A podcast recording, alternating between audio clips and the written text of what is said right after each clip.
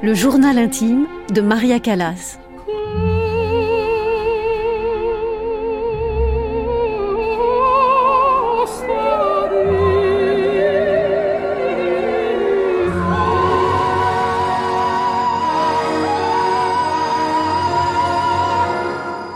Une nouvelle étoile est née.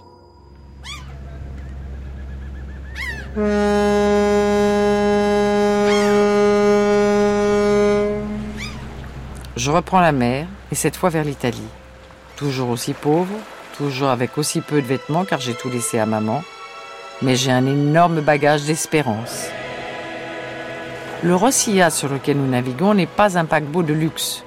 Nous sommes trois par cabine et l'on se fait rappeler à l'ordre si on arrive en retard à table. 29 juin 1947. Nous venons de débarquer à Naples. Il fait une chaleur infernale.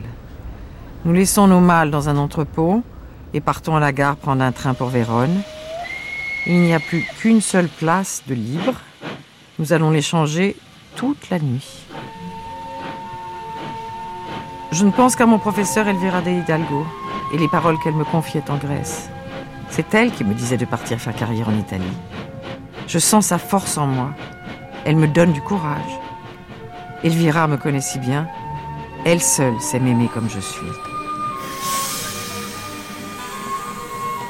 Me voici enfin arrivé à Vérone. Je rejoins l'hôtel Academia où l'on m'a réservé une chambre. Aussitôt installé, l'organisateur du festival est venu pour m'inviter à dîner demain soir au restaurant Pedavena. J'accepte naturellement, mais je réalise après que je n'ai aucun vêtement à me mettre. Ma malle n'est pas encore arrivée de Naples. Non, je ne peux pas y aller, c'est impossible. Mais Nicolas m'encourage. Je suis assise à un coin du bout de table et je déguste une tranche de Pandoro. C'est un gâteau typique de Vérone et accompagné d'un sabayon, c'est un régal. Je vois pas bien l'homme qui vient d'arriver. Il est habillé tout en blanc. C'est élégant. Mais sans mes lunettes, je peux pas en dire davantage. Je suis tellement myope. C'est Louise, assise près de moi, qui me transmet son invitation. Il nous propose de nous emmener tous les trois visiter Venise demain matin. Il s'appelle Giovanni Battista Meneghini. Durant le voyage en voiture, je ne parle pas, je ne sais que dire, je reste alors silencieuse. Nous arrivons à Venise à la tombée du jour. Nous prenons un vaporetto et nous voguons sur les canaux. Je découvre la place Saint-Marc illuminée et sa basilique.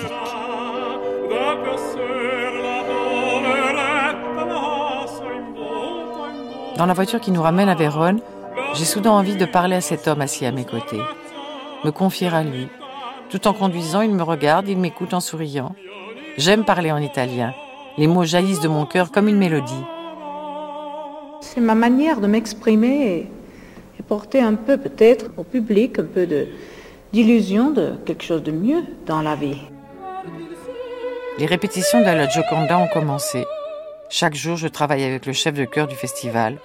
Je suis consciente de tout ce que je dois encore apprendre. Il y a mille détails pour enrichir la lecture d'une partition. Par exemple, un port de voix qui n'est pas écrit, mais que la langue italienne nous suggère. J'aime travailler de longues heures. J'ai compris que l'on reste une élève toute sa vie.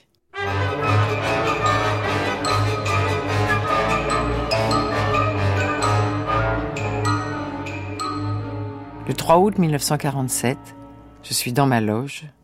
Je vais bientôt entrer sur scène. Dans les arènes, 25 000 personnes sont assises sur les gradins. Ils ont allumé leurs petites bougies dans la nuit pour célébrer la cérémonie de l'opéra. Ils attendent de découvrir une nouvelle voix pour ce rôle dramatique de la Gioconda. Cette femme, qui pour échapper à l'espion Barnaba, s'empare d'un poignard et se transperce le cœur. Je fais le signe de croix. J'embrasse le petit tableau de la Sainte Famille que Baptista m'a offert cet après-midi. Sur le petit billet qui l'accompagnait, il a écrit Ma Maria adorée, je t'envoie la Madonnina que je t'ai promise.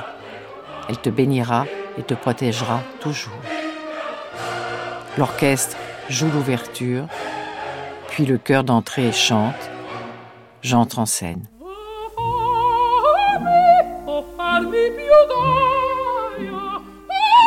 Ce matin, dans la presse, je découvre les critiques. On relève mon chant expressif, mais on me reproche mes inégalités entre les registres. Ma voix dérange. Une autre prima donna fait ses débuts à Vérone dans le rôle de Marguerite du Faust de Gounod.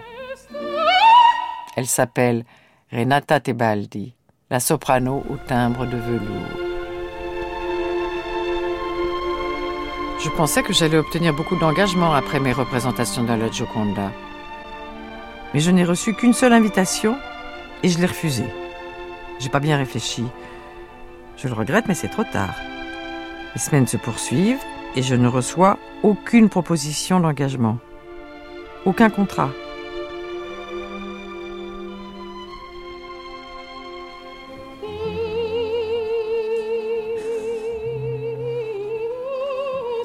Mon cher Battista, grâce à lui, j'obtiens une audition au théâtre de la Scala de Milan.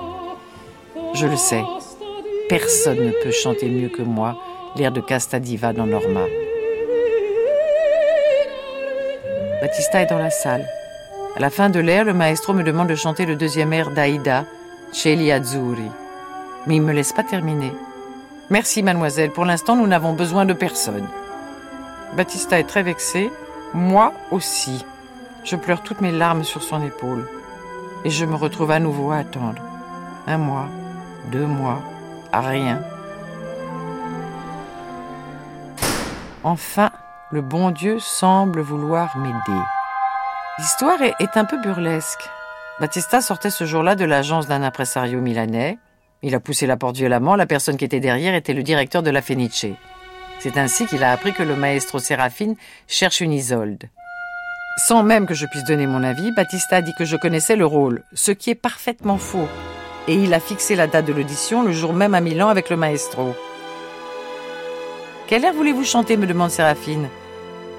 Comme je n'en connais aucun, et que je ne lui dis surtout pas, je réponds ben, Ça m'est égal. Je le vois alors ouvrir l'imposante partition et au hasard choisir un air. Je lis les notes je chante comme si je les avais toujours chantées. À cet instant précis, toutes mes années de travail acharné me sauvent.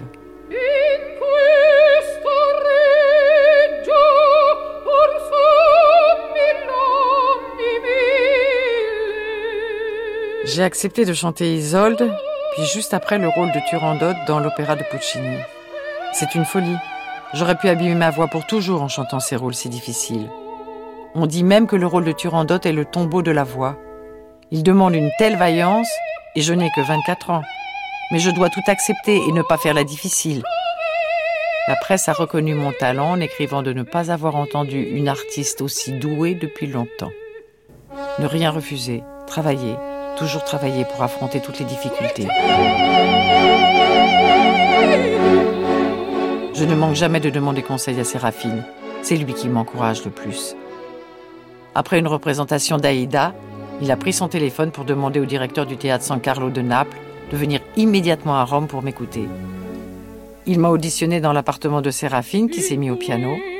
J'ai alors chanté Suicidio dans la Gioconda, un air d'Aïda, puis un autre de Turandot et enfin La mort d'Isolde. Mais il a voulu m'entendre dans un air de bel canto.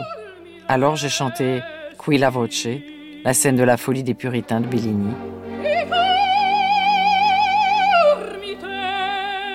Nous nous sommes arrêtés. Séraphine avait les larmes aux yeux. J'ai obtenu le rôle de Norma.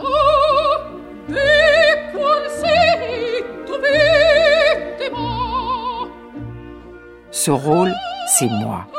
Je veux qu'il entre en moi totalement, le maîtriser au-delà de ses difficultés vocales. Je veux lui donner toute sa vérité. Je veux être Norma. Le 30 novembre 1948, sous la direction de Séraphine, J'ouvre la saison du théâtre communal de Florence. Le lendemain, la presse écrit Avec la Calas, Norma est un personnage qui nous émeut au lieu de nous frapper.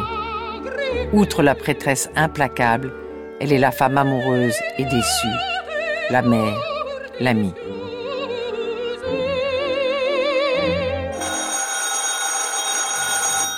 Séraphine a téléphoné à Battista. La soprano qui doit chanter dans Les Puritains est malade. Est-il possible que je la remplace? Mais je chante Brunhilde dans La Valkyrie de Wagner pour l'ouverture de la saison de la Fenice de Venise. Je peux pas chanter du Wagner et du Bellini en même temps. C'est une folie. Séraphine et Luigi, mon pianiste, m'attendent dans la fosse éclairée de l'orchestre de la Fenice.